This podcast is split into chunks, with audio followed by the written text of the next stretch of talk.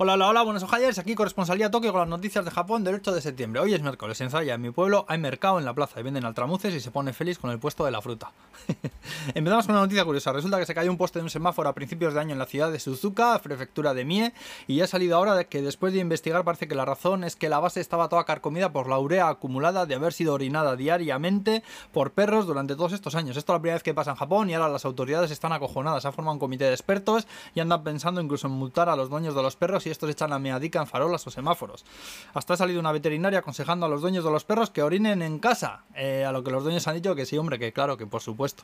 A ver qué sale todo esto, vaya historia. Más cosas. Japón ha asegurado 150 millones de dosis de la vacuna Novavax, la primera vez que oigo esta. Luego tenemos la primera nevada en la cima del monte Fuji, la vez que antes ha nevado en los últimos 13 años. Y luego se ha vuelto a escacharrar los cajeros automáticos del banco Mizuho, que parece que los haya programado un mono con una turuta, también te digo. Eh, Toyota dice que se va a gastar no sé cuántos billones en fabricar y optimizar sus propias baterías para coches, buscándose el líder mundial para el 2030. Anda que se dan prisa también. Por cierto, que hoy me ha llamado precisamente Toyota para decirme que prepare un papel, que así que igual mi coche está a caer por fin. Eh, os llevo donde queráis. Y luego un gato que ha recibido el premio Guinness de los récords, pues es el gato con más visionados en YouTube. Más de 600 millones de visionados tiene el bicho. Yo en el vídeo de ayer que subí tuve 23. ¿Millones? Pregunta. No, no, 23 personas, de las que probablemente 17 sea yo, que le di muchas veces. Luego me he enterado que van a abrir el Ghibli Park, un parque temático dedicado al estudio de animación, que diréis, ya está el Museo Ghibli, ¿no? Sí, pero es que es eso, es un museo que es muy chiquitico, es recogidico, que está muy chulo y la verdad es que no hay mucho que hacer, que se ve muy rápido y tal.